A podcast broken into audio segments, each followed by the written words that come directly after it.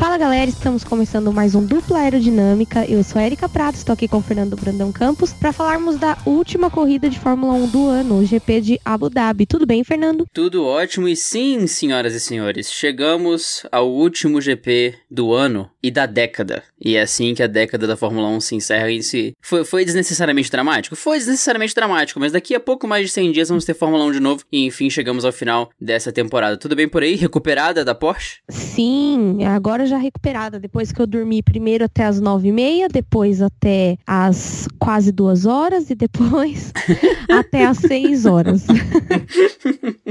Para quem não entendeu a pergunta do Fernando, eu não sei se todo mundo me tem nas redes sociais, enfim. Ano passado eu fiz um curso na Porsche Cup aqui em São Paulo e eu tinha direito a um final de semana de trainee e aí eu fiz esse trainee esse final de semana. E assim, a corrida que eu peguei, eu dei sorte, uma sorte incrível de pegar uma corrida de endurance, só que é uma corrida de 4 horas e meia. Então, assim, eu tô ultra quebrada, porque é 4 horas e meia em pé, 4 horas e meia tensa, 4 horas e meia com fome, com sede, porque na hora você não tem cabeça para fazer qualquer coisa que não seja prestar atenção na corrida e na janela de tempos. Mas isso é uma coisa para contar em outro podcast. E aí hoje acordei para assistir o, o, GP de Abu Dhabi, né? O GP de Abu Dhabi é uma corrida engraçada, porque a final não vai para lá desde 2016. Mas antes de 2016, eu acho que a última vez que a final foi para lá em dois, foi em 2012, alguma coisa assim. Sim, foi o ano que o Vet... Não, não foi o ano...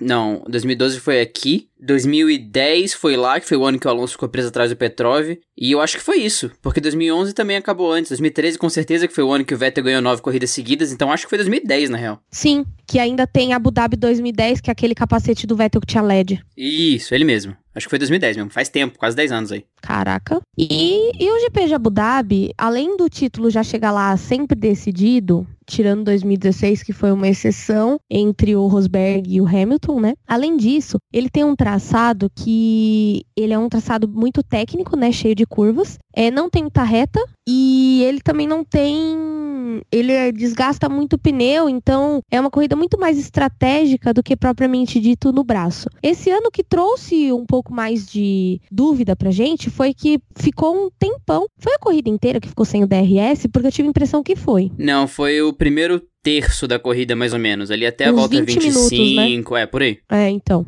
E aí, como ficou sem DRS, a galera tinha que meio que passar no braço, que foi a parte mais legal, assim, da corrida, porque não tinha DRS para ultrapassar e nem o DRS para defender.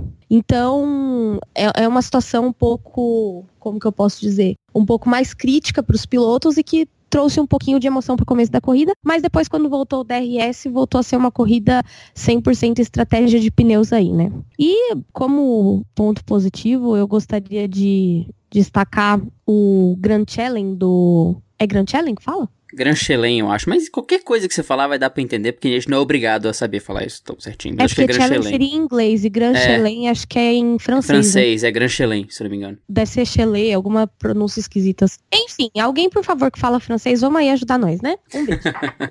É, vou mandar pra Laís. A Laís fala francês, ela deve saber como é que fala esse treco. Pra quem não sabe, o, o Grand Chelem é pole position, vitória e volta mais rápida. E liderar todas as voltas da corrida. E, cara, isso é praticamente impossível, porque tem box, né? Ele fez uma estratégia de é, uma parada só. Foi uma parada, né? Foi. Não, porque eu tive a impressão que eles meteram doido de um plano C lá. É, aí até na transição estavam falando que o plano C da Mercedes não é o mesmo que a Ferrari. Porra, meu amigo, 20 anos de curso, é óbvio que o plano C não é o mesmo da Ferrari e da Mercedes, né, amado? O plano C do Hamilton nessa corrida foi, galera, pode ligar o Netflix no meu volante que a corrida tá controlada. A corrida da, é, de Abu Dhabi, ela é muito, favore... ela é muito favorável pra Mercedes. Então, meio que eles realmente estavam lá a passeio, né? Já ganharam construtores, já ganharam o campeonato de pilotos, né? Só que assim, é o que eu tava comentando com meu pai. Meu pai falou assim: ai, a corrida de Abu Dhabi é monótona, nem tinha que ter, não sei o quê. E aí eu comentei com ele, falei, pai, é monótona para quem só olha quem já foi campeão. Porque que nem hoje. Hoje o, o Sainz se consagrou como sexto no campeonato de pilotos, teve a final da,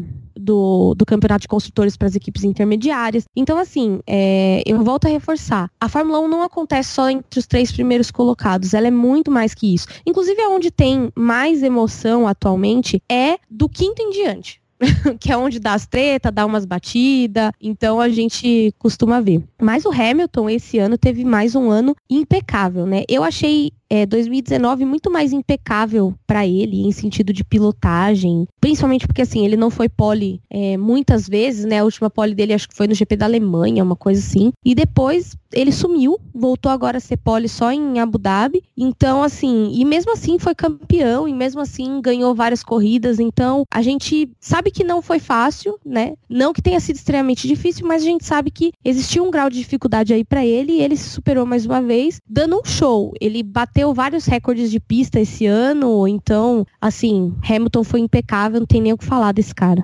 Sim, é, eu, eu senti que esse ano da Mercedes, ela, ele foi mais próximo do que a Brown fez em 2009 do que o que a Mercedes vinha fazendo no, início da era V6 híbrido. Porque no início da era V6 era um domínio muito claro da Mercedes que ia até o final da temporada e chegava próximo do que a McLaren fez na época do Senna, assim. Né? Naquela época a McLaren ganhou 15 de 16 corridas na temporada e, a Mercedes fazia próximo disso. Naquele ano, 2014, por exemplo, só o Ricardo ganhou corrida fora da Mercedes e ganhou só 3. Mas esse ano, o que me pareceu foi que eles chegaram próximos da Brown. O que, que a Brown fez em 2009? Ela dominou dominou amplamente a primeira metade da temporada. E aí, do meio para frente, as outras equipes começaram a chegar na Brown, mas aí o campeonato já estava finalizado. A Brown já tinha uma vantagem enorme na, na, na, liderança. E acabou que esse título não ficou tão em perigo assim. O Button foi campeão com uma corrida de antecedência. Esse ano pareceu que foi meio parecido. A Mercedes ela foi muito, muito dominante no primeiro semestre. Só dava a Mercedes no primeiro semestre. E aí, no segundo, o Leclerc começou a fazer umas poles, o Verstappen começou a fazer umas poles, o, o Leclerc ganhou corrida, o Verstappen ganhou corrida, o Vettel ganhou corrida.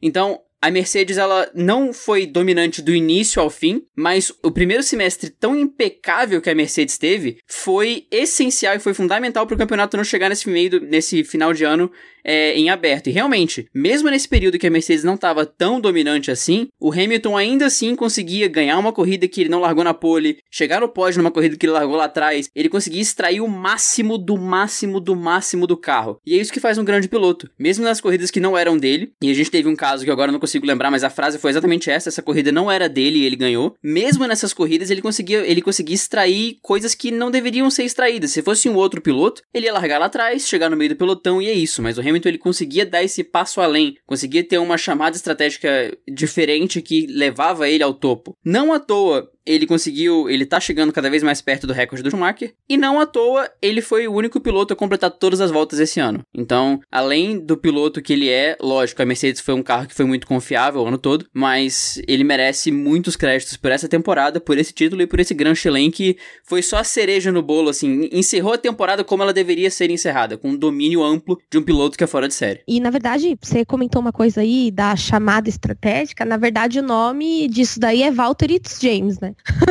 Porque o Hamilton, assim, ele fala, ele assume mesmo que muitas vezes ele não acredita na estratégia da galera, discute no rádio, enche o saco, reclama. Então, assim, mérito para ele, claro, mas mérito também para os engenheiros ali da Mercedes, que não só com ele, tanto que hoje a gente teve aí uma, uma prova da excelência da Mercedes, né, como se a gente precisasse, de que eles são muito bons com a questão do Valtteri Bottas. Porque que acontece? O Bottas é, foi punido porque ele quebrou aqui no Brasil, né? Inclusive, bom dia.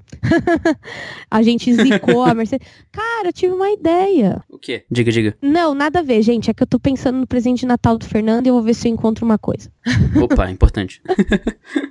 é, não, na verdade faz todo sentido pelo, pelo mood que a gente tava no GP no setor A, que era zicar a Mercedes. Talvez ano que vem eu consiga salvá-los. Daquelas. o fim está próximo. O fim está próximo do domínio da Mercedes. Basta uma zica. Mas então, voltando à, à, pauta. O Bottas foi, quebrou aqui no Brasil e teve que trocar motor. Uh, e aí, foi punido, saiu lá de último hoje, né? E aí, eis que saiu de último lugar e chegou em P4, fazendo ultrapassagens incríveis. Uma delas foi no álbum, que foi uma ultrapassagem incrível e que pouco foi comentada. Porque, na verdade, o pessoal, como eu sempre digo, se concentra muito naquele quarteto ali, Leclerc, Verstappen, Vettel e Hamilton, né? E aí esquece do que tá acontecendo no resto do pelotão. E aí até comentei essa ultrapassagem no Twitter. E aí veio a, a querida Liciane Rosseto que falou assim: Nossa, ainda bem que eu não vi sozinha, porque eu achei que eu tava louca que ninguém comentou. E realmente foi uma puta ultrapassagem, fora todas as outras que ele fez. E, cara, você sair de último pra P4, você tem que ser bom, viu? Não basta. Não basta ah, aí vai falar, né? Ai, mas ele tem uma Mercedes. Cara, você pega uma galera encardida na tua frente que não deixa você passar. É complicado ali o negócio. E estratégia dos pneus também, né? Porque se ele não para na hora certa, meu filho, não tem Cristo que vai colocar ele na frente. Pois é, foi P4, não foi P6, que geralmente acontece com essa galera que larga lá atrás, aconteceu com o Vettel, aconteceu com o Gasly, aconteceu com o Albon, é largar lá atrás e parar no P6, que é o limite ali dos outros que são das equipes das três grandes, ele para no P6. O Bottas conseguiu superar o Albon e conseguiu superar o Vettel. Isso sim merece muito crédito e as, as ultrapassagens dele foram foi, foi um estilo diferente. O que a gente viu no, no Leclerc no Brasil, quando ele largou em 14 foi um piloto mais arrojado nessas, nessas ultrapassagens. Ele, ele se joga muito mais, ele vai muito para cima, ele é agressivo. Com o Bottas, ele é muito clínico. É, é, é, engraçado você ver o Bottas numa corrida de recuperação, que ele é muito Jason Button, assim. Ele é muito cuidadoso, clínico, ele vai para ultrapassagem na hora que ele acha melhor. É, uma, é um estilo diferente de pilotagem. E realmente, ele preservou muito o pneu no qual ele largou. Ele foi parar muito para dentro do GP. E isso deu vantagem para ele, sim, porque com a estratégia boa da Mercedes e com a, a preservação de pneu mais afiada dele, ele conseguiu se colocar numa posição que ele podia brigar com o Albon e com o Vettel, e dito e feito. Ele foi conseguir batalhar por esse, por esse P4 no final da prova, conseguiu garantir esses pontos e ganha é, mérito sim. A gente critica muito o Bottas, a gente coloca o Bottas no patamar um pouco abaixo, mas quando ele faz uma pilotagem dessa, ele merece respeito sim, porque foi o que a gente falou, ele conseguiu superar as expectativas e tirar algo de um GP que estava condenado já. Lógico, com a Mercedes, mas mesmo assim, ele merece todo o crédito por uma pilotagem impressionante aí em Abu Dhabi. Cara, assim, o Bottas, ele, ele me decepcionou um pouco esse ano, porque assim, depois daquele episódio do To and Make Concern, eu achei que ele ia voltar faca na caveira, né? Nada, né, gente? Só expectativas foram criadas e expectativas foram criadas para serem, para gerarem frustrações, né? E foi bem o que aconteceu. É, mas, indo adiante, né, outra pessoa que criou muita expectativa foi o Verstappen, que inclusive é uma coisa que eu gostaria de comentar. Eu acho que na Fórmula 1 o negócio é você reclamar do carro. Porque o Verstappen reclamou do carro depois do box a corrida inteira. Ele parou, tipo, na volta, sei lá, 32, uma coisa assim. E ele foi reclamando até o final. Só que ele pegou um P2, né, gente? Imagina se ele não tivesse, se o carro tivesse bom, né? A escola Hamilton de pilotagem, né? Impressionante. Ele parou nos boxes, depois voltou, tá tudo errado, tá com problema, tá tudo errado. E chegando no Leclerc, tá tudo errado, tá com problema. Chegando no Leclerc, passou o Leclerc, tá tudo errado, tá com problema. Aí uma hora ele, tá, gente, acho que que consegui controlar aqui. É a escola Hamilton total de My Tires Are Dead, My Tires Are Dead, mas foi uma boa atuação do Verstappen e um bom ano do Verstappen. Há de se ressaltar que a gente teve motor Mercedes P1, P2 no campeonato de pilotos e o P3 foi de um motor Honda. Só dele ter conseguido esse, esse, esse feito já é digno de destaque, terminar no P3 sólido, ele conseguiu ser um piloto mais frio esse ano, cometeu erros aqui e ali sim, mas todo mundo comete erros, é normal, e eu acho que ele conseguiu minimizar os erros infantis que ele ainda que ele cometia no começo da carreira. A gente vai isentar ele desse, desse perfil? Ainda não, mas vale, a, a, vale ressaltar que ele foi um piloto muito mais maduro esse ano, e talvez por ter assumido essa posição de primeiro piloto na Red Bull também isso tenha mudado alguma chave nele. É, não, há, não acredito que ele não vá cometer esses erros mais pra frente, porque isso demora a sair pessoa, leva um tempo, mas mesmo assim, um, um ano muito bom do Verstappen, uma corrida muito boa ainda do Verstappen, que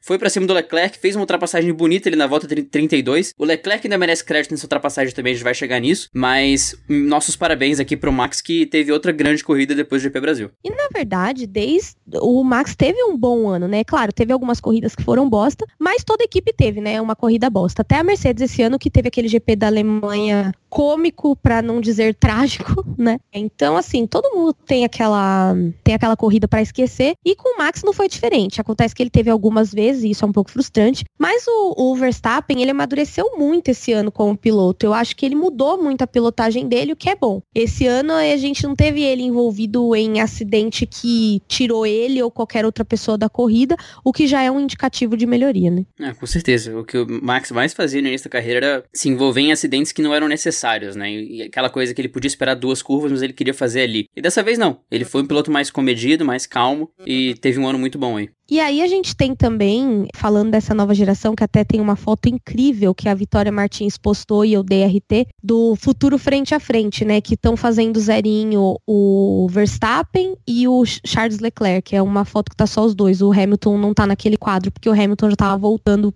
já tava indo em direção ao, ao lugar que eles estacionam lá para fazer o pódio. E aí, o Charles Leclerc, ele fez uma baita de uma corrida, defendeu a posição dele com unhas e dentes, porque o Bottas estava chegando perto dele e o Bottas estava a menos de um segundo, ou seja, já dava para abrir DRS e o Leclerc não podia abrir para defender porque ele não estava tão perto do Max. Então, assim, foi uma corridaça também do Monegasco que encerra essa temporada por cima, né? Ganhou o GP da Itália, ganhou o GP da Bélgica e, assim, várias vezes teve a oportunidade de ganhar se não fosse uma uma estratégia ruim da equipe ou até um problema técnico, como foi no Bahrein. E fez inúmeras pole positions, inúmeras fui exagerada, né? Acho que fez umas cinco, não foi? Por aí, acho que foram cinco. E pro ano que vem a Mercedes. Mentira, três, três, três, três, Foram três pole positions. E pro ano que vem a Ferrari, eu falei Mercedes, né? Pois é. E a Ferrari tem que fazer uma, uma liçãozinha de casa aí, que é fazer esse carro gastar menos pneu, né? Porque se não sabe fazer estratégia, pelo menos faz um carro que não depende dela, né? Vou corrigir minha correção, porque quando você falou cinco pole positions, eu tava procurando uma informação no Instagram, pensei no Max Verstappen, falei três, mas o Leclerc realmente teve cinco, o Verstappen que teve três. Ah, eu sabia.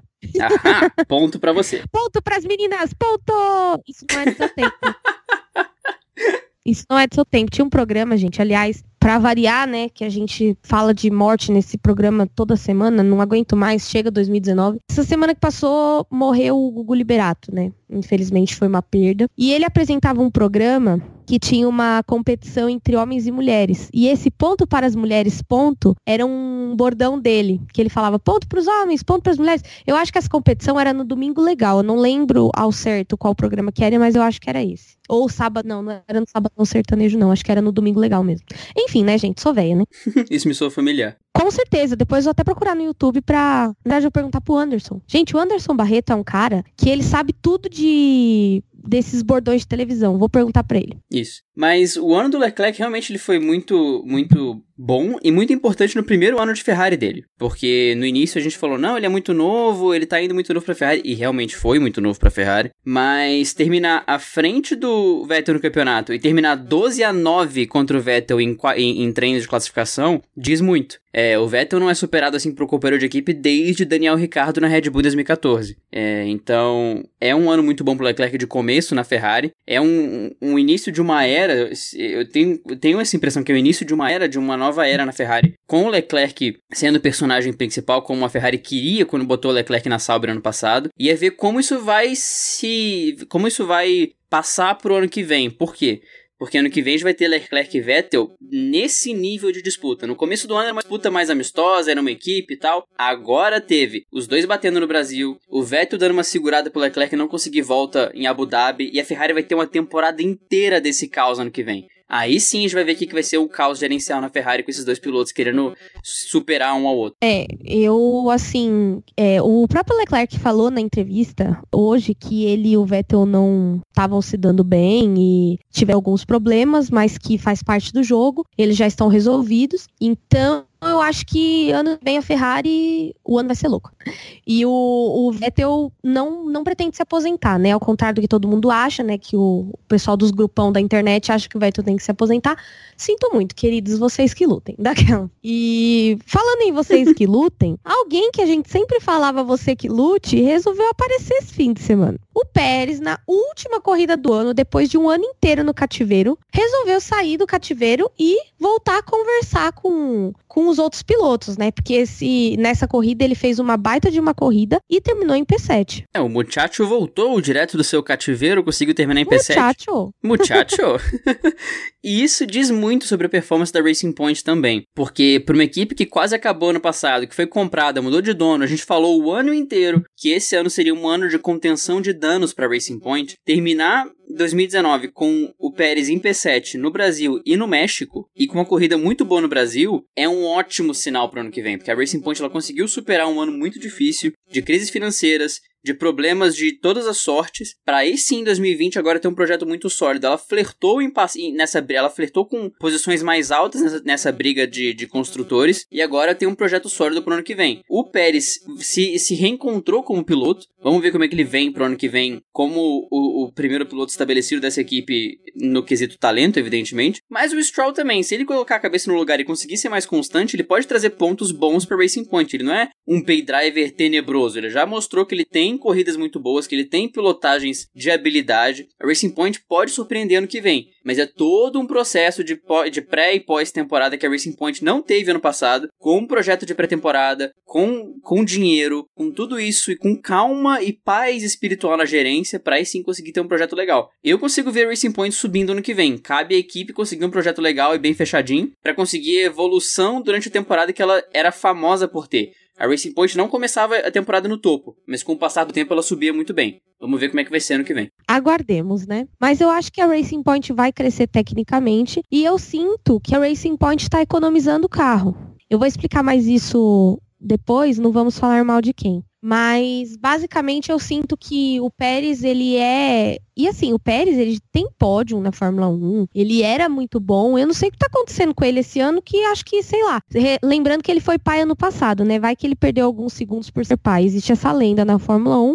Não sei se é 100% verdade, mas aparentemente é. E agora falando sobre as nossas queridas McLarens. Graças a Deus a gente passou. Eu passei anos no fim do vídeo falando mal da McLaren e hoje eu posso falar bem. Cara, que corrida do menino Norris e do menino Sainz. Assim, que equipe e que carro que a McLaren fez. E é por isso que eu falo cada vez mais. A McLaren não deveria ter assinado com a Mercedes para 2021. Eles estão conseguindo desenvolver bem com o motor Renault. Para que isso, pessoal? É, a corrida do Sainz e do Norris foi incrível em vários aspectos, né? O Norris ele inovou colocando o rosto do engenheiro de performance da McLaren no capacete dele, porque era a última corrida desse engenheiro de performance. Isso foi sensacional. A gente nunca viu um piloto fazendo uma homenagem tão direta. Sempre tem aquela coisa de botar o nome dos mecânicos no capacete, o nome dos mecânicos na, na garrafa de energético, mas o Norris fez uma homenagem muito direcionada ao engenheiro de performance e a gente tem, a gente tem sempre que lembrar que é o primeiro ano do Sim. Norris. E mesmo assim ele terminou em P10 no campeonato, uma corrida impressionante, ele bateu de frente com muita gente muito boa e fez uma corrida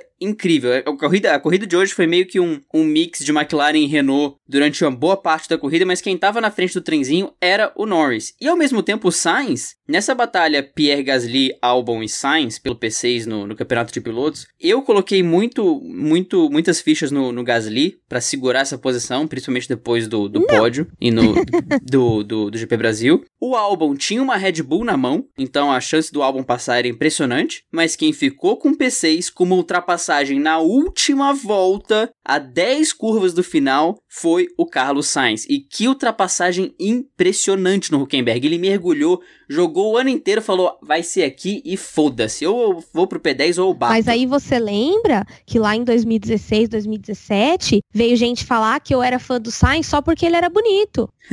Vou falar nomes, né, senhor Adalto? Que veio falar para mim no fim do grid que eu só era fã do Sainz porque ele era bonito. E eu já sabia. E naquela época, eu lembro que em 2017 teve uma corrida que ele foi o melhor do resto. Que ele pegou um P7 de Toro Rosso. Eu nunca vou esquecer esse dia. E acho que foi por isso que a gente até estava comentando sobre o Sainz. Lembro que na época o Boteca Film, inclusive abraço pro Sérgio Siverli, abraço pro Carlos Eduardo Valese, que comentaram sobre mim até, comentaram sobre esse P7 e até falaram, a Erika hoje deve estar tá que tá, né? Porque, cara, eu sempre fui muito fã do Sainz. Na verdade, existe uma, até uma história. Eu tenho uma camiseta da Renault não é por causa do Ricciardo, porque eu já tinha essa camiseta antes. Eu ganhei essa camiseta da Renault porque eu era fã do Carlos Sainz. E ele foi pra Renault. E eu lembro que eu fiquei ultra frustrada. É uma léplica, né, gente? Porque é caro. Mas assim, eu ganhei a camiseta e eu, eu sempre fui muito fã do Sainz e fiquei muito feliz quando ele foi para a McLaren, embora na época a McLaren estava bem cagada. E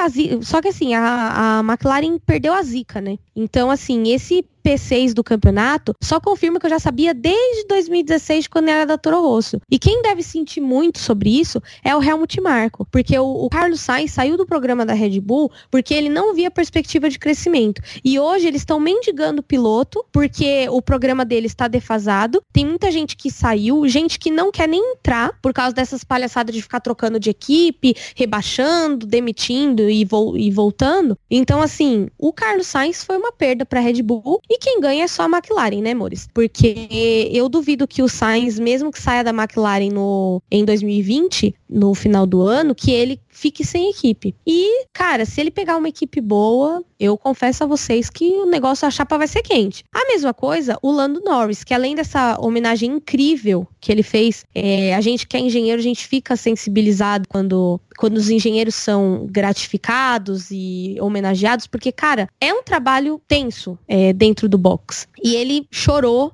né, se despedindo do, do engenheiro no rádio, tem até um vídeo disso, porque assim, na hora ele, o engenheiro começou a meio que chorar, aí nisso ele começou a zoar o engenheiro e começou a chorar também. Então, assim, além de um puta piloto que o Norris mostrou ser, porque ele é um, um rookie, né, e é novinho e etc., que pessoa é o Lando Norris, né? Então, assim, palmas para a dupla da McLaren. Eu nunca achei que diria isso, mas estou dizendo que queria uma brusinha da McLaren para torcer, porque estão merecendo. Inclusive, tem Black Friday, mas não comprei, né? Porque dólar tá osso. Libra, então, nem se fala.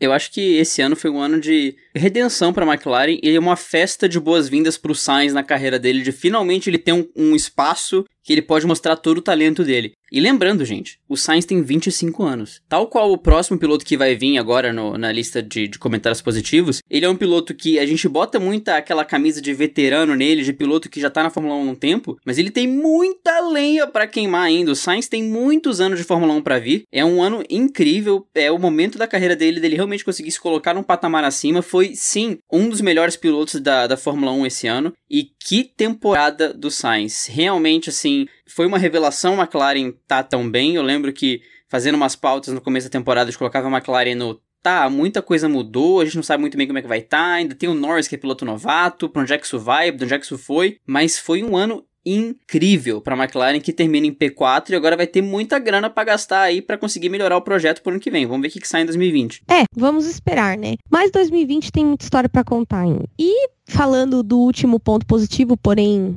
não menos importante, né? O senhor Daniel Kvyat, que o Kvyat esse ano teve um pódio no GP da Alemanha, aquele GP maluco, e esse fim de semana saiu de P14 para P9, pontuou, foi bem no, no campeonato de pilotos, dentro do, do que o Toro Rosso pode ir. O Kvyat, ele tá num, num ano de redenção, né? Porque foi demitido ano passado, voltou esse ano, voltou entregando, então eu acho que palmas Kvyat porque ele merece. Sim, foi um ano incrível para ele que também voltou. Só dele ter conseguido voltar para Fórmula 1 já é mérito, porque é difícil a pessoa voltar. O Magnussen voltou. Quem mais voltou, gente? O Magnussen voltou, teve mais alguém que conseguiu sair e voltar. E agora o Kvyat também conseguiu essa façanha, mas voltou muito bem, voltou jovem ainda, voltou muito com muita muita velocidade nele, conseguiu resultados muito bons. O pódio na Alemanha nem, nem se fala, mas mesmo em situações normais, não naquela situação atípica do GP da Alemanha, ele tem entregado muito. É engraçado se você ouve os se você vê os vídeos dos rádios, com muita frequência Toro Rosso dando parabéns pro Kvyat por um P8, por um P9, por uma corrida que não era pra ele pontuar, mas ele pontuou. Ele largou em P14 com uma Toro Rosso e mesmo assim começou, conseguiu terminar em P9. Quase que a Toro Rosso passa a Renault no campeonato de, de construtores. Se o Gasly não tivesse sambado na primeira volta, talvez essa briga tivesse sido mais intensa. E imagina o caos na Renault se a Toro Rosso passa a Renault e a Renault termina atrás dos dois carros de motor Honda, sendo que o Cyril ficou enchendo o saco do Christian Horner quando ele trocou Honda, uh, quando ele trocou Renault por Honda. Mas ia ser o fim da Renault se os dois motores Honda terminassem na frente da equipe matriz. Rapaz, que venham os refrescos, né, como diz a figurinha, porque eu acho que terminar na frente da equipe matriz. Ah, Red Bull, né, gente? Red Bull, enquanto a Renault estava fornecendo para eles, a Red Bull terminava sempre à frente deles. Não é uma novidade, né? Pois é, pois é. Mas a Renault, sim, mas a Renault, a Renault terminar atrás dos dois motores Honda ia ser algo para deixar o Cyril totalmente irritado, né? Mas você sabe que eu acho que o problema da Renault chama-se Cyril? Não, eu também. Eu acho que ali o problema é muito mais gestão do que, do que técnico. Porque por que, que o motor funciona em outras equipes e na equipe não entrega? Tem alguma coisa errada? É, a McLaren terminou na frente da Renault. Na Renault, a equipe matriz termina atrás da, das equipes clientes com frequência. Bizarro. Mas enfim, e agora a gente chegou no melhor momento desse programa. O Vamos Falar Mal de quem?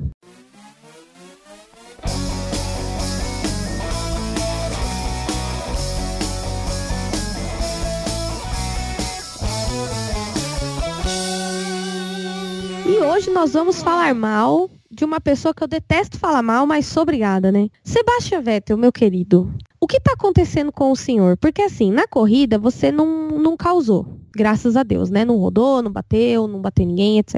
Mas o que foi uma batida no FP1, rodada no, no classificatório 1, né, no Q1, e se envolveu ainda numa polêmica do Q3 que até agora eu não entendi o que aconteceu porque eu não assisti, eu fiquei sabendo. Então todo mundo do jeito que me explicou, me explicou cagado. Eu queria entender o que tá acontecendo com o Vettel essa temporada, mas my opinion, eu acho que além das cagadas que deram, acidentes e etc, eu acho que o grande problema do GP de Abu Dhabi é que o Vettel já chegou nele saturado, né? Ele teve um filho na, na sexta-feira e na quinta-feira, na verdade, nasceu o terceiro filho dele, é um menino. E, e aí é, ele chegou a Abu Dhabi desligado do, do GP, porque ele estava deixando a família dele, né? Então eu acho que ele chegou para completar a temporada e como ele é um cara muito fechado, não se sabe ao certo se estava tudo bem, não sabe nem o nome dessa criança. Então, assim, por ele ser muito fechado, a gente não sabe bem o que acontece com ele. Mas de fato, o ano foi intenso para ele. Então eu acho que ano que vem, depois dessas férias, ele deve se desligar um pouco e voltar um pouco mais forte. Mas continuo reforçando, o problema da Ferrari não chama-se Sebastian Vettel, o problema da Ferrari chama-se estratégia e corpo técnico. Sim,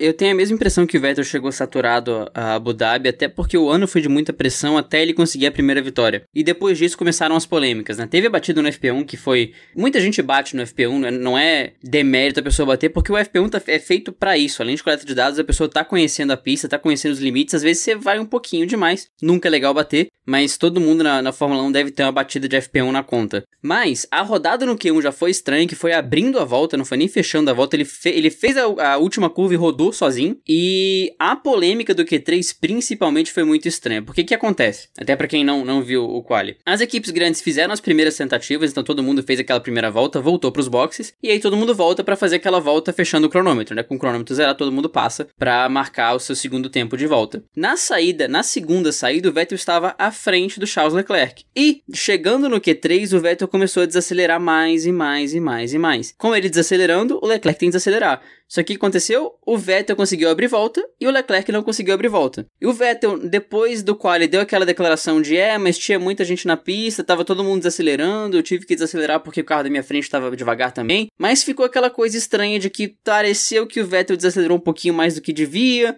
ele conseguiu a segunda tentativa e o Leclerc não, mas foi aquele final de, de temporada para fechar e, e, gente, vamos pra temporada que vem. Porque foi uma temporada de baixa para ele, isso é inegável. Ele tem que se aposentar? Com certeza não. Não é para isso, não é para tanto. O Vettel, depois que o, que o Ricardo superou na Red Bull, ele conseguiu se recuperar lógico, em outra equipe, mas conseguiu se recuperar. E eu acho que os dois vão conseguir conviver minimamente de forma civilizada na Ferrari ano que vem. Vai ter treta? Com toda certeza. Mas cabe ao, ao lado gerencial e aos dois pilotos conseguirem ter uma relação minimamente civilizada para conseguir levar essa equipe para frente. E o Vettel tem tudo para se recuperar, ele não é tetracampeão à toa, não foi só o carro, ele não ganhou o GP da Itália como a Toro Rosso à toa. Ele é um piloto sensacional, sim. Então vamos esperar que essa pré-temporada e 2020 sirva como um, um reboot para ele ele, pra ele conseguir, pra ele conseguir voltar a ser o Vettel que ele sempre foi. E here we go to 2020, né? Porque Sim. esse ano foi, foi tenso para ele, não foi fácil. E mais uma pessoa que aparece no Vamos Falar Mal de Quem é o. Nossa, que susto. A, a pauta rolou pra cima. E aí eu tava lendo Hamilton, Bottas. Eu falei, gente, o que tá acontecendo? Mas vamos lá.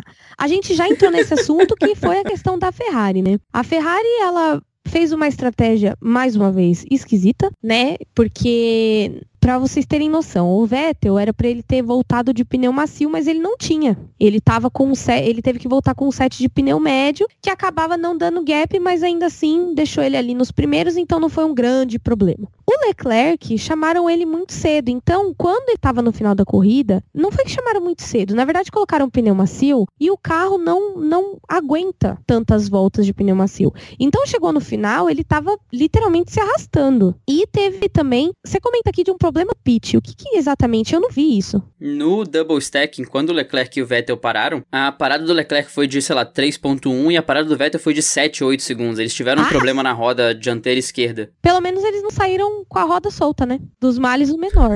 Mas esse problema, e cara, tipo, eles perderam todo o gap que eles tinham criado. Então, tipo, eu acho que às vezes, eu sou testemunha de que um, um box errado pode acabar com a corrida. E foi o que aconteceu com a McLaren, com a McLaren, com a Ferrari mais uma vez. E, infelizmente, a gente, cara, criticam muito o Mattia Binotto, mas eu gostaria de lembrá-los que ninguém faz nada sozinho na Fórmula 1, tá, gente? Eu acho que existe um problema, assim, gerencial ali na, na Ferrari, mas não acredito que seja culpa só dele. Eu acho que a Ferrari, ela tem um modelo de gestão muito retrógrado, tava falando sobre isso essa semana, e se eles não inovarem nisso, eles vão ficar eternamente procurando um campeonato e não vão chegar nele, infelizmente. Porque quantos anos que a McLaren não vence? Desde 2000, 2007 com o Kimi Raikkonen. Faz muito tempo já. Já faz mais de 10 anos, são 12 anos sem ganhar um campeonato de pilotos, né? Então é, é uma coisa complicada e muito triste. Eles chegaram muito perto em 2017 e 2018. E eu queria dizer que, tipo, todo mundo quer colocar isso na conta do voto, mas ninguém lembra que nos últimos anos da Riva Bene também tava assim, ia de mal a pior. Pois é, e, e foi, foi uma corrida estranha estrategicamente falando também, porque o Vettel e o Leclerc pararam na mesma volta, sendo que um largou de macios e outro largou de médios. Então, parece que uma estratégia foi adaptada à outra, e mesmo assim, quando o Vettel foi parar de novo, não tinha pneu macio para colocar, botaram um pneu médio, teve problema na parada. É aquela coisa de sim, a Ferrari buscou uma estratégia alternativa em relação ao resto do pelotão, mas nunca é a alternativa que tá certa. É impressionante isso. A Ferrari passou por uma crise gerencial na parte estratégica também esse ano, de cometer erros bobos em algumas corridas e erros como o erro de pits, que, que é um erro pequeno, mas se você coloca isso no escopo geral, isso é maximizado sim. E quando você vê um erro frequente, você fica mais receoso. Então, é realmente um ano também para Ferrari como um todo dar um reboot, porque a estratégia foi um problema e Abu Dhabi foi um grande sinal disso. O Vettel terminou atrás do Bottas que largou em último. Mérito do Bottas com certeza, como a gente falou na sessão de comentários positivos, mas a Ferrari também fez um esforço pro Vettel terminar atrás do Bottas e, e, e isso se reflete na, na escolha estratégica e nessa bagunça que às vezes você não sabe de onde veio essas ideias e, enfim, esse foi o ano da Ferrari resumido em um GP. E que venham os refrescos da Ferrari ano que vem, né? Porque esse ano foi só tragédia, tanto para o Leclerc quanto para o Vettel. Ainda que eles tenham ganhado alguns GPs, não foi um ano fácil para a Ferrari. É, na verdade, assim, a gente sabia que não seria fácil, mas caramba, né? não precisava ser nível hard, assim. E agora a gente vai falar de uma pessoa que, cara, eu queria entender que muitas coisas. O Stroll, vamos falar mal do Stroll. No GP do Brasil, ele, ele abandonou e ninguém reparou. E hoje a gente só viu que ele estava abandonando no momento que foram recolher recolher o carro dele pra garagem. Tipo, ninguém falou que ele tava abandonando. E aí depois a gente descobriu que ele deu um toque no, no Pierre Gasly e tirou o Pierre Gasly da briga pelo sexto no, no campeonato de pilotos e teve que recolher o carro. Ou seja, eu acho que não foi, claro, não foi por esse toque, né? Porque esse toque foi no começo da corrida e é, ele abandonou depois de nem sei quantas voltas. E eu acho que ele só cumpriu as voltas tem uma porcentagem de voltas, se não me engano, você tem que completar 75% da corrida. E ele, ele cumpriu esse 70% da corrida e entrou no box. Acho que para economizar carro, não entendi, né? Até a gente brincou no Twitter que o pai dele chamou ele porque ele tá de castigo até o começo da temporada do ano que vem. ele ligou pro pai do carro e falou: pai, vem me buscar, tá chato aqui e foi para casa. Não, eu acho que não foi isso. Eu acho que o pai dele ligou para ele e falou assim: Stroll, entra na garagem, você tá de castigo até a próxima temporada para você aprender a entregar alguma coisa com esse carro. É, foi, foi feio. O, o, o, Stroll, com um acidente, ele conseguiu tirar o Gasly da disputa do P6, como a Erika falou, e tirar a Toro Rosso da briga pelo P5 com a Renault. Foi isso que o Stroll fez no GP. Ele bateu no Gasly, o Gasly teve que, que parar nos boxes e depois só cortou para ele abandonando, estacionando na garagem lá, é, depois da corrida. É um dos momentos do Stroll que ele fica inconstante, porque o Stroll, como a gente falou, vem de corridas boas e de repente tem uma pane e não faz nada em um dos GPs. Então foi o, o GP de, de queda dele e só terminou a, a, temporada de maneira melancólica. Ele realmente não entregou nada, não conseguiu ir para frente, mesmo depois do, do acidente com o Gasly, e ficou para trás na, na briga da Racing Point, o que não vai fazer muita diferença, porque o pai dele é basicamente dono da equipe, mas fica o registro aqui do vamos falar mal de quem pro Stroll também. E na verdade, né, gente, todo mundo tem uma, uma impressão do Stroll que me parece ser real, que é a questão de dele não entregar, né? A gente tem impressão de que o pai dele força muito ele ser piloto de Fórmula 1, mas não é isso que ele queria. Porque ele não demonstra alegria em correr, ele tá sempre tipo, ai, tá, ok, sabe? Então eu acho que o pai dele tá tentando forçar ele a entregar uma coisa que ele não quer. E isso é um problema, né, gente? Vamos combinar que é sempre um problema quando você não quer fazer alguma coisa. Ele é totalmente oposto do Daniel Ricciardo, né? Que é, infelizmente, hoje ele ele, eu acho que ele foi substituir o Pérez no cativeiro, né? Porque ele não apareceu no classificatório, embora ele tenha largado em sétimo, não largou tão mal. Mas assim, cara, onde ele foi? De repente ele estava em P9, de repente ele estava em P11, nem sei. E não se falou dele durante a corrida. Ele ficou totalmente apagado esse fim de semana. É, e na verdade, não sei se a Renault estava com algum problema no carro, mas assim, tem sido muito estranho essa coisa do da inconstância do Ricciardo, que corridas ele é muito top, corridas ele tá lá embaixo. E não é uma coisa que é característica do Daniel Ricciardo. E me dói falar isso, mas hoje parece que ele nem foi. Ele nem estava lá. Parece que, tipo, ele falou, ai, tá. Ligou o modo Netflix no volante e ficou assistindo série a corrida inteira. Olha, se eu fosse você, eu ficaria muito feliz que o Ricardo sumiu e foi pro cativeiro do Pérez, porque se ele foi pro mesmo cativeiro que o Pérez foi, ele deve voltar muito bem. Que o Pérez voltou bem do cativeiro. Então esperemos que esse cativeiro seja positivo pro Ricardo, pra ele voltar bem em 2020. Se o nosso querido Abitbull colaborar com um carro decente da Renault também. Mas, é, o Ricardo parece que ele, ele botou o piloto automático no carro ali, ficou de boa, vamos cumprir aqui as voltas, terminar um ano de maneira protocolar, como muita gente fez nesse GP de, de só cumprir tabela em Abu Dhabi. Teve uns momentos legais ali no, no paddock, no pré-corrida, mas na hora da corrida meio que, que se apagou, se escondeu ali no pit lane, esperou a última volta e voltou para a pista. É, foi uma corrida atípica para o Ricardo, atípica um pouquinho atípica para Renault, mas um fim de temporada melancólico para os dois e uma esperança de novos ares para o Ricardo ano que vem e para Renault com Esteban Ocon, que que dupla que a Renault vai ter ano que vem. Daniel Ricardo e Esteban Ocon. Vamos ver como é que vai ser, né? Porque o Ocon também não é de abaixar a cabeça, ele não é tão passível quanto o Hulk. Eu acho que vai, vai ter treta boa ano que vem na Renault, cara. Mesmo ele sendo pelotão intermediário, vai ter soco. Mas sabe que eu acho que vai ser uma treta, vai ser uma treta mais é, eu não diria racional, mas uma treta mais limpa. Porque se você pensar na treta que rolou na Red Bull, o, o lado explosivo da treta na Red Bull era o Verstappen. Se você pensar na treta que rolou na Force India, o lado explosivo da treta era o Pérez. Se você pega o Con e Ricardo, eu vejo isso como uma rivalidade muito intensa na pista, mas não necessariamente alguém sujo na história, entendeu? Pode ser. Pode ser, não tenho, não tenho absoluta certeza, mas pode ser que você esteja correto. E falando também de alguém que vira e mexe aparece aqui no Vamos Falar Mal de Quem, isso tá errado aqui. Quem devia estar nessa pauta é o Kubica, não é o, não é o Giovinazzi. Falha minha. Pode tocar como se fosse o Kubica.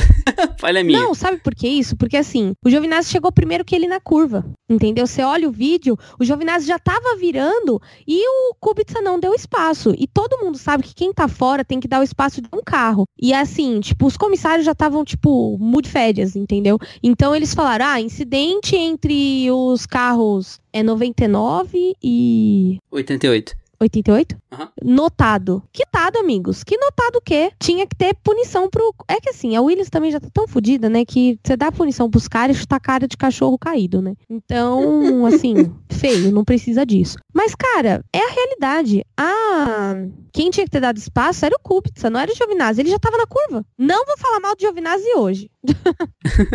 Beijo pra Lani e beijo pra Débora, porque eu sei que elas amam ele. Na impossibilidade do cara do GC colocar no further action, it's a Williams, ele colocou no investigation necessary depois, né? Porque realmente, punir o Kubica ia ser uma sacanagem sem tamanho por ele já pilotar uma Williams, mas vendo por essa perspectiva, realmente o erro foi dele. E fim de feira, né, gente? Uma, uma Alfa Romeo e uma Williams batendo no meio do GP de Abu Dhabi, fim de feira total. O, os comissários e a direção de imagens, eles tiveram uns momentos muito intensos naquele começo de prova, porque era aviso de 5 em 5 minutos. Ah, o DRS parou de funcionar. Ah, o incidente foi notado. Ah, o DRS voltou. Ah, incidente sem punição necessária. Toda hora aparecendo notificaçãozinha lá de cima do, do da tela lá do, da transmissão. Dava agonia, se queria limpar aquela notificação, sai daqui. Mas os, os comissários estavam no mood férias com força mesmo. No, no, no início da prova, eles mandaram um incidente envolvendo Stroll, Pérez e Gasly noted. E aí depois foi Giovinazzi e Kubica noted. Aí tiveram a decência de pelo menos falar que não precisaria de investigação por incidente do Giovinazzi com Kubica pelas circunstâncias do, do incidente. Mas foi um pouquinho tragicômico ver o que aconteceu. Tenso, né? Mas vamos lá. É o que temos para today. E não vamos falar mal de quem entrou um comentário que eu super concordo. Cara, Abu Dhabi como última etapa é você fechar um campeonato top com uma etapa cagada. Por quê? Porque, a corrida, ela é mais monótona do que as outras. Não adianta tapar o sol com a peneira. É, é um ranking. Ela conseguiu ser mais monótona do que Paul Ricard. Porque Paul Ricard, pelo menos, teve aquela polêmica lá do final da corrida, que tava em cima da faixa azul, não era pista, blá blá blá. Nem isso em Abu Dhabi teve. Então, assim, para fechar o campeonato, tudo bem. É uma questão logística porque Abu Dhabi é mais longe. Mas, pô, gente, nada a ver.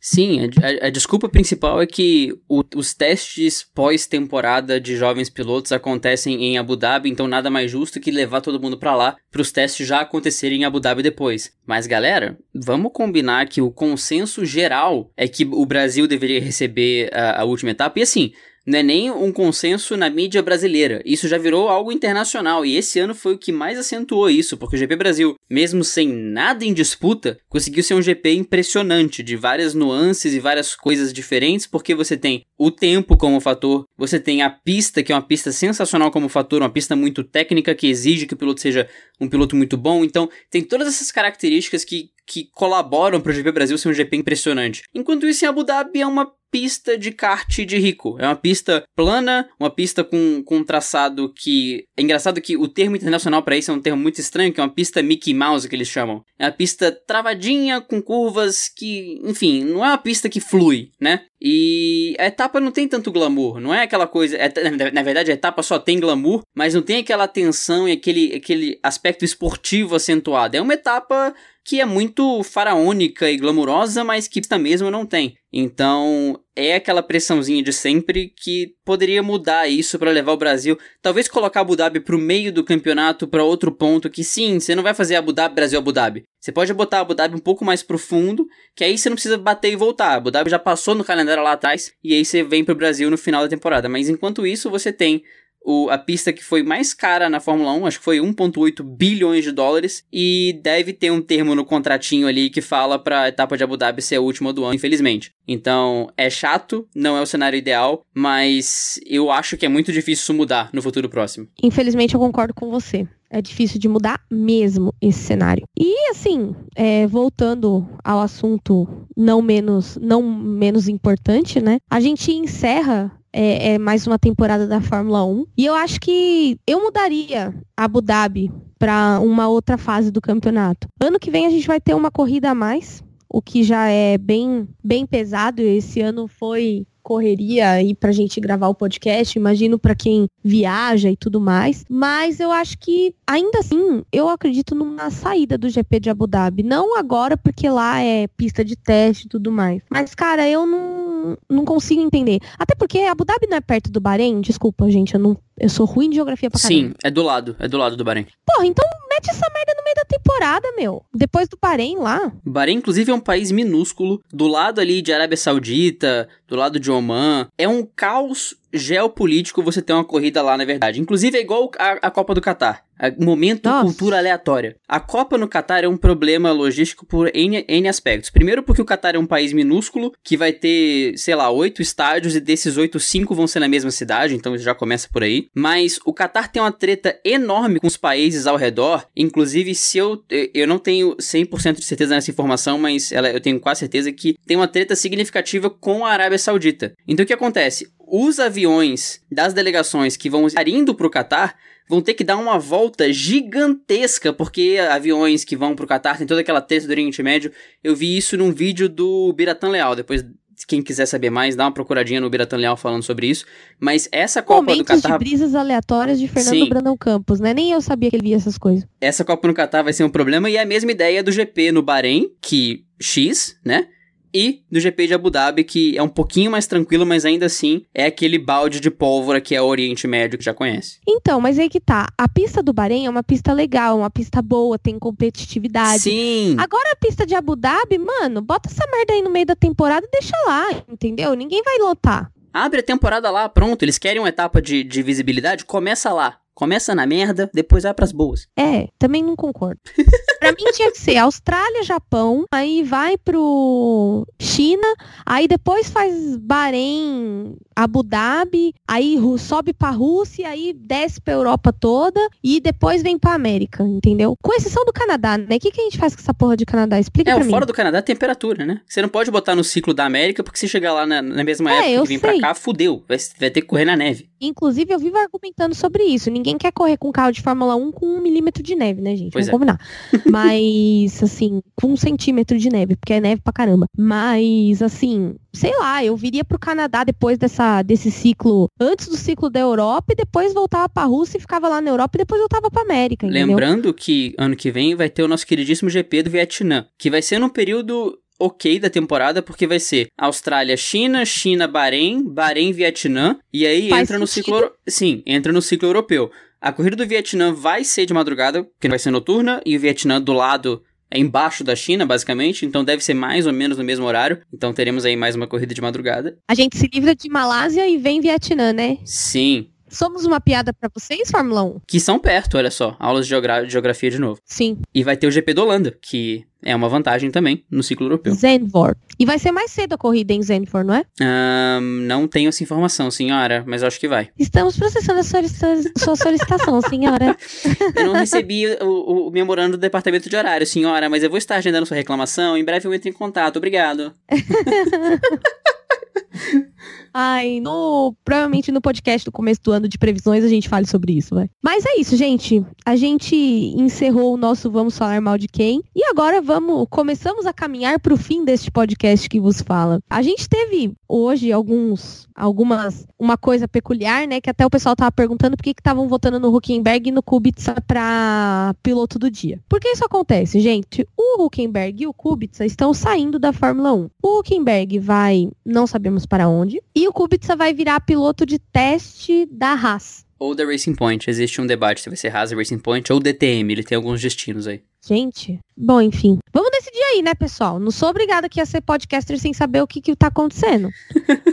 Mas enfim. E, e aí eles estavam se despedindo e eu achei bem legal que a Renault fez uma foto, todo mundo de peruca loira, pro Huckenberg e, e foi- o engenheiro dele se despediu dele, brincaram juntos ali no rádio. O Kubica também a gente já previa esse essa saída dele, né? E agora vem o Nicolas Latifi pra Williams. E eu de coração espero que a Williams se recupere, cara, porque tá tá osso, não tá fácil não a vida deles. E a Toro Rosso que muda para de nome pra AlphaTauri, né? Sim, é uma despedida que eu tinha até esquecido, mas a Velocidade Alta tweetou durante a prova que era a última etapa da Toro Rosso, que para os Beijo para o desavisados, nosso querido Dan Moran, pessoa incrível do Velocidade Alta. e que inclusive para os que não entenderam ainda, Toro Rosso, pela última vez a informação vai ser válida, mas Toro Rosso é Red Bull italiano. Pra quem não tinha notado ainda, esse é o último GP que você pode notar. E Alpha Tauri, se eu não me engano, é Toro Alfa, não é a tradução disso daí? Sim. Ou seja, não mudou nada, gente. Tem, tem um boi aí no meio. É a marca de roupa da Red Bull, né? A Red Bull só mudou o merchan, o que faz muito sentido, porque ao invés de ter dois carros divulgando a mesma marca, vai ter dois carros divulgando marcas diferentes. Faz todo sentido. Mas foi uma despedida muito legal do Huckenberg. Primeiro pela foto de peruca que mostra. Esse tipo de coisa sempre me, me deixa feliz porque mostra como o cara é querido na equipe. Não só do ponto de vista esportivo, mas, cara, pra equipe toda colocar peruca loira pra tirar foto, isso quer dizer que o cara fez diferença na equipe. Isso é muito legal de ver. Sim. E não só isso, como também o corredor de aplausos que a Renault fez do. do. Motorhome? Isso. Do motorhome da Renault até o box. A equipe toda formou uma fila e foi todo mundo aplaudindo o Huckenberg de lá até o box. Mais ou menos o que a Ferrari fez quando o Massa foi sair dos boxes na última corrida dele da Ferrari, mas no paddock, não na saída dos boxes. Isso mostra como ele é querido. É, muita gente fala sobre o Huckenberg, principalmente as mulheres, porque o Huckenberg tem umas, umas gafes aí que ele andava dando por aí, né? E falando umas besteiras machista e etc. Mas eu sempre gostei do Huckenberg. Primeiro porque ele, assim, ele é alemão, né? Ele é um bom piloto, embora não entregue nada muito diferencial. E ele parece ser um cara muito gente boa. Eu nunca escutei uma história dele ser um cara zoado, entendeu? Sim. Com as pessoas. Eu nunca escutei falarem mal do jeito como ele trata os engenheiros, a equipe. Vi até alguns momentos dele já tratando eles bem. É, em 2018 tive a oportunidade de falar do aniversário dele e o Huckenberg é um cara que ele é envolvido em causas sociais, etc. Então assim, né, gente, ninguém é 100% anjo, ninguém é 100% demônio. E eu fico bem triste dele estar tá saindo da Fórmula 1, porque isso mostra que, infelizmente, a Fórmula 1 ela é um pouco ingrata, né? Porque, tudo bem, ele nunca teve um pódio, mas ele também nunca teve em equipes que tiveram muito essa oportunidade, a não ser na Williams, na época que ele tava lá, e na Sauber, na época que a Sauber era, era boa, né? E agora a Sauber tá voltando, né? Tá voltando como Alfa Romeo, no caso. Então, assim, eu sinto a partida dele, sabia? Por mais que a causa feminista, né, não, não acho que eu deva sentir, eu sinto mesmo assim. Sim, ele foi um cara que fez diferença. É, assim, eu comento o lado dele na Fórmula 1, mas é lógico que esse lado dos comentários não pode ser ignorado, porque, enfim, né, isso nunca deve ser negligenciado, nunca deve ser negligenciado. Uhum. Mas o que ele deixou de legado nas equipes foi muito legal e eu sinto. O vídeo que a Fórmula 1 fez recentemente do top 10 momentos dele na carreira dá uma dorzinha no coração, porque ele bate na porta Sim. do pódio umas 4 ou 5 vezes e nunca consegue. É impressionante. É pacto, né, gente? Foi fazer pacto nisso. É pacto. E, por outro lado, despedido do Robert Kubica, para você realmente admirar o que ele fez, você tem que olhar um outro lado. Porque tá, o cara levou um 21 a 0 do Russell no qualifying, o cara ficou no final do grid, no, no fim do grid, tchim, no fim do grid o ano inteiro. O cara não conseguiu fazer nada de muito relevante com a Williams em boa parte da temporada, mas no fundo, no fundo, esse retorno dele para Fórmula 1 foi para provar algo para ele mesmo. Ele queria provar para ele mesmo que depois daquele acidente de rally ele conseguiria sim voltar para a Fórmula 1 e todo mundo duvidou, todo mundo foi foi veementemente contra, falando que não ia conseguir, que isso e aquilo, ele voltou e resistiu uma temporada inteira. Foi numa equipe de baixo? Foi. Mas ao mesmo tempo ele foi o único que pontuou com a Williams. Lógico, em condições extremas, mas pontuou. E merece sim o mérito, cara. É uma história de superação inacreditável. É triste e nostálgico você olhar para trás e ver o piloto que o Robert Kubica poderia ter sido? É, mas ao mesmo tempo aquele mesmo cara voltou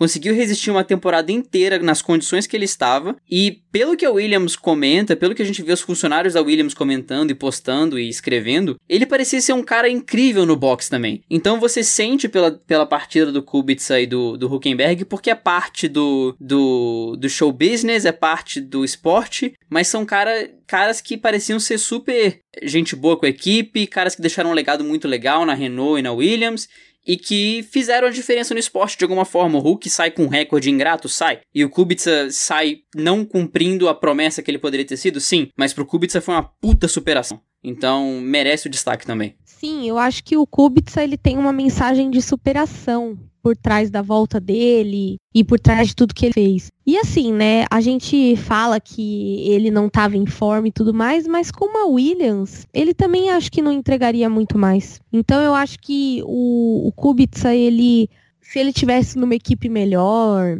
e etc, quem sabe ele não tivesse entregado mais e ele comenta que ele realmente tá com tá desgastado fisicamente e tal, mas é uma lição, né? Que todo mundo consegue fazer tudo, né?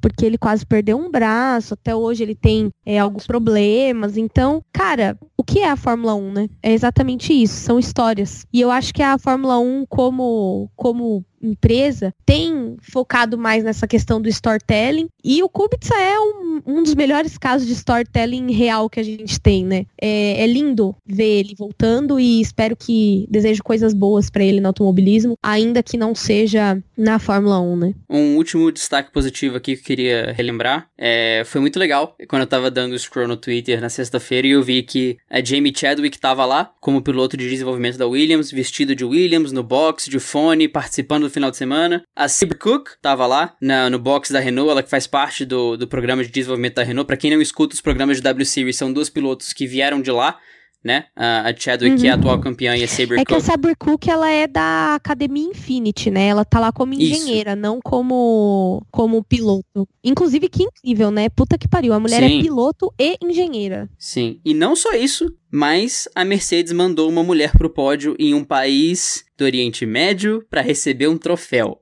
E isso foi um destaque que o, que o Berton fez no Twitter, certamente borbulhou por muitos lugares. Mas, cara, que atitude linda da Mercedes de é, é, uma alfinetada, é um tapa de luva, assim, na, na cara. Chupa Foi impressionante isso. e a, pra quem não sabe, Abu Dhabi é um país que, cara, mulher sofre lá. Primeiro que mulher, tipo, se você é estran... mesmo estrangeira, eles te julgam pela sua roupa, você tem que sair de véu. É um país complicado pra você andar. Segundo, que lá, mulher até um tempo atrás não podia nem dirigir. E aí tem aquela piloto que eu não sei pronunciar o nome, a Cel qualquer coisa. Ela é da comissão da FIA de mulheres no motorsport e ela que conseguiu a primeira como pode dizer, ela é piloto, né? E para quem não sabe, esse tipo de país, as mulheres podem pilotar avião, mas não pode dirigir carro na rua, né? Sentido cadê? E ela conseguiu que as mulheres conseguissem tirar a carta de motorista lá. Na verdade, foi na Arábia Saudita.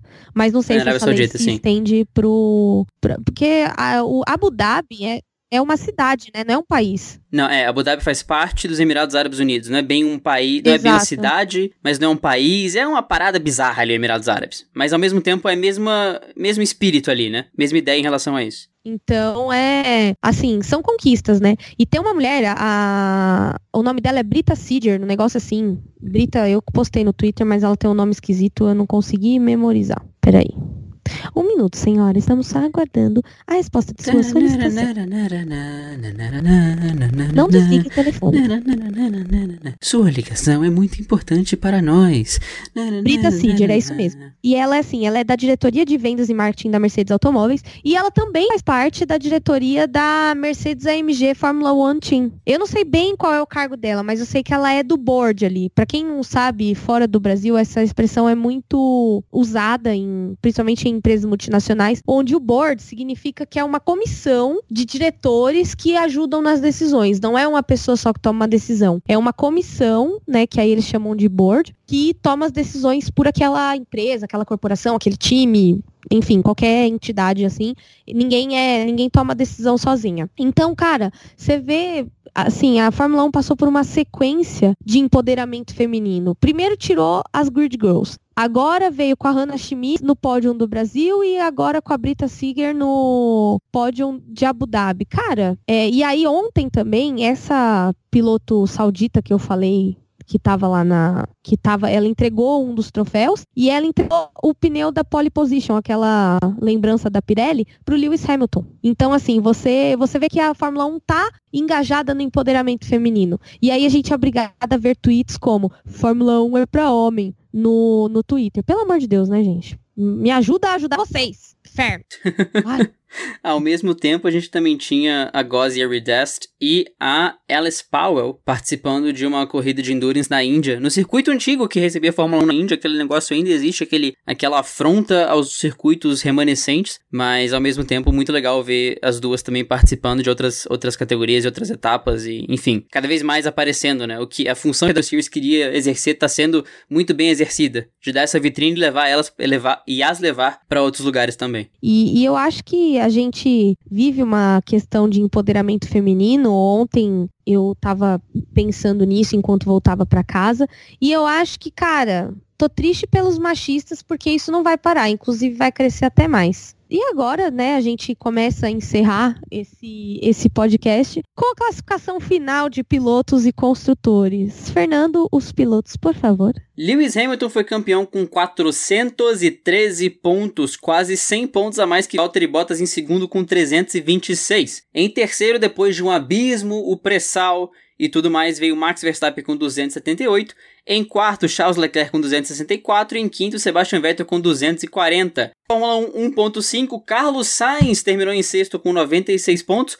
Um pontinho à frente de Pierre Gasly com 95, que por sua vez terminou 3 pontinhos à frente de Alexander Albon com 92. Em nono, Daniel Ricciardo com 54, 2 pontos à frente do sumido muchacho Sérgio Pérez em décimo com 52. Em décimo primeiro, Lando Norris com 49, em décimo segundo, Kimi Raikkonen com 43, em décimo terceiro, Daniel Kvyat com 37 pontos, empatado em pontos com décimo quarto, Nico Huckenberg, bye bye Nico, também com 37, em décimo quinto, Lance Stroll com 21, décimo sexto para Kevin Magnussen com 20, gente 17 para Antônio Giovinazzi com 14, 18 para Roman Grosjean com 8, Robert Kubica terminou em 19 com 1 ponto e George Russell terminou como Williams. E nos construtores nós tivemos a campeã Mercedes ignorante com 739 pontos, a Ferrari em segundo lugar com 504 pontos, a Red Bull em terceiro com 417 pontos, a McLaren depois de um abismo em quarto lugar com 145 pontos, a Renault com 91 pontos em quinto, em sexto a Toro Rosso com 85 pontos, em sétimo a Racing Point 73 pontos, é, em oitavo, a Alfa Romeo com 57 pontos. Em nono, a Haas com 28 pontos. E em décimo, a Williams com 1 ponto. E esse ano se encerra por aqui. É, queria agradecer a todos que acompanharam o nosso podcast até essa última etapa da Fórmula 1. Informamos que não, não haverá é, abstinência de podcast durante essas férias da Fórmula 1, até porque a gente ainda tem a última etapa da Stock Car, a gente ainda tem alguns podcasts sobre assuntos relacionados ao automobilismo, que não necessariamente são corridas, né? A gente tem muita coisa aí para falar com vocês ainda até março do ano que vem. Inclusive tem a pré-temporada também que a gente faz um previsões aí, umas brincadeiras. Muito obrigada ao pessoal dos Best Fans que hoje tá curtinho, porque a gente teve um podcast essa semana sobre Fórmula, sobre Stock Car, e aí a gente acabou é, dando essa gastada nos Best Fans. E aí a gente tem os Best Fans do Twitter. No Twitter nós tivemos a Michelle Bragantini, que é uma das best fans mais best fans do, do Dupla, sempre tweetando e postando foto, encontrou a gente em Interlagos e ficou super feliz lá sendo com a gente, amigaça da Erika, então tá sempre por aqui. E também no Instagram tivemos o Léo Alves, que tava tirando o atraso dos outros episódios, estava voando, tava viajando e baixou o episódio de Stock Car aí para nos ouvir. Também um dos best fans que tá sempre por aqui. Léo Alves, que talvez tenha um dos, um dos empregos mais legais do mundo, né, Erika? Sim, para quem não sabe, o Léo Alves, ele faz teste de carros novos. Então, quando ele foi. É, ele participou da bateria de kart dos podcasters na Grande Aviana com a gente, né? E aí ele tava com uma Fiat Toro, era isso? Era isso que foi a fábrica que entregou para ele porque ele faz resenhas sobre esses carros e ele viaja para eventos de carro. Cara, ele tem um emprego muito legal. E, e, se vocês tiverem curiosidade de saber sobre algum modelo de carro ou sobre alguma inovação tecnológica de carro, acompanhem o Garagem 360, que é um site feito por ele pela agência que ele trabalha, que é especializado em veículos. Muito obrigada, Léo Alves, por tudo. Segundo o pai dele, ele faz os relatórios, né? Sim, ele é um fazedor de relatório. é, e tivemos como best do Apple Podcast a nossa querida Thaís Rodrigues, que também estava no GP do Brasil, mas nem vou falar sobre isso, daquelas. Simplesmente tirem o cashless da menina. né, um beijo para Thaís Rodrigues, obrigada pela avaliação. E agora a gente tem um áudio do nosso querido Jonatas Melo. Oi, Fernando. Oi, Érica. Uh, em primeiro lugar, Acho que vale um agradecimento para vocês por essa temporada de 2019 da Fórmula 1. A W Series, Stock Car, é um encerramento. Abu Dhabi normalmente é um GP mais ameno na Fórmula 1, mais, mais fim de festa mesmo. Então, mas, mas vale um agradecimento para vocês, porque dizendo por mim e por muito dos best fans, eu tenho certeza, a temporada da Fórmula 1 de 2019 não teria sido a mesma se não fosse vocês com o programa, com a com a, a disposição de fazer, de trazer conteúdo pra gente de uma forma tão tão afetuosa e tão carinhosa que vocês trouxeram, tá? Esse é um áudio mais best fan, mais fim de festa, mais resolução de ano novo. É, então realmente eu sei que é, talvez vocês continuem, tem mais uma etapa da estoque, vocês, talvez vocês não façam pausa tal. Mas queria agradecer por essa temporada de 2019 da Fórmula 1, que foi uma coisa que quando eu, comecei, quando eu conheci vocês lá na corrida uh, Canadá, quando eu ouvi vocês lá sobre o GP do, do Canadá, eu falei, nossa, encontrei um pessoal diferente que também gosta de Fórmula 1, não estou mais sozinho nesse mundo. Então, mais uma vez, muito obrigado. O trabalho que vocês fazem é importante, representa muito para muita gente. Parabéns, continuem assim. Foi uma honra ter feito parte é, desse projeto do Dupla com vocês. É, na gravação das vinhetas tal. Então isso foi, foi muito gratificante para mim. E por mais que a gente nunca tenha se visto pessoalmente, uh, vocês são amigos, são queridos, são muito foram foram e são muito importantes na minha vida a partir desse ano. Então fica aí o meu abraço, meu meu desejo de sucesso para vocês aí, que ano que vem ou nos próximos programas ou no que vocês forem fazer, vocês, pode, vocês podem ter certeza que eu vou estar aqui apoiando, dando suporte para vocês, tá bom? Então é isso. Um abraço para vocês e feliz Natal aí. oh, que gracinha! Ai, amei.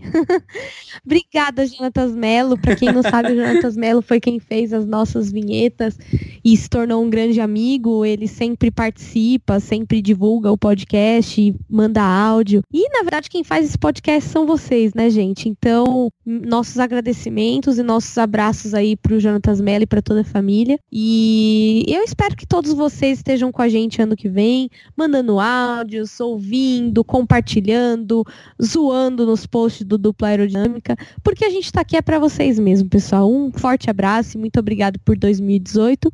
Eu fico por aqui.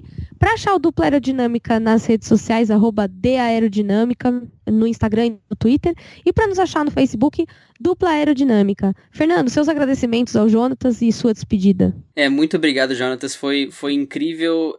A jornada toda foi incrível, né? A gente começou no, no GP. A gente começou antes do GP da Austrália, acabou que o programa teve problemas, enfim. O primeiro episódio do Dupla não rolou. A gente gravou e eu perdi o arquivo, enfim. Mas foi muito legal ver que durante o ano o programa foi tomando uma forma por si só. A gente não programou ter um quadro de comentários positivos e o Vamos Falar Mal de Quem. A gente não programou ter uma Aerotretas da Semana. A gente não programou ter um Best Fans.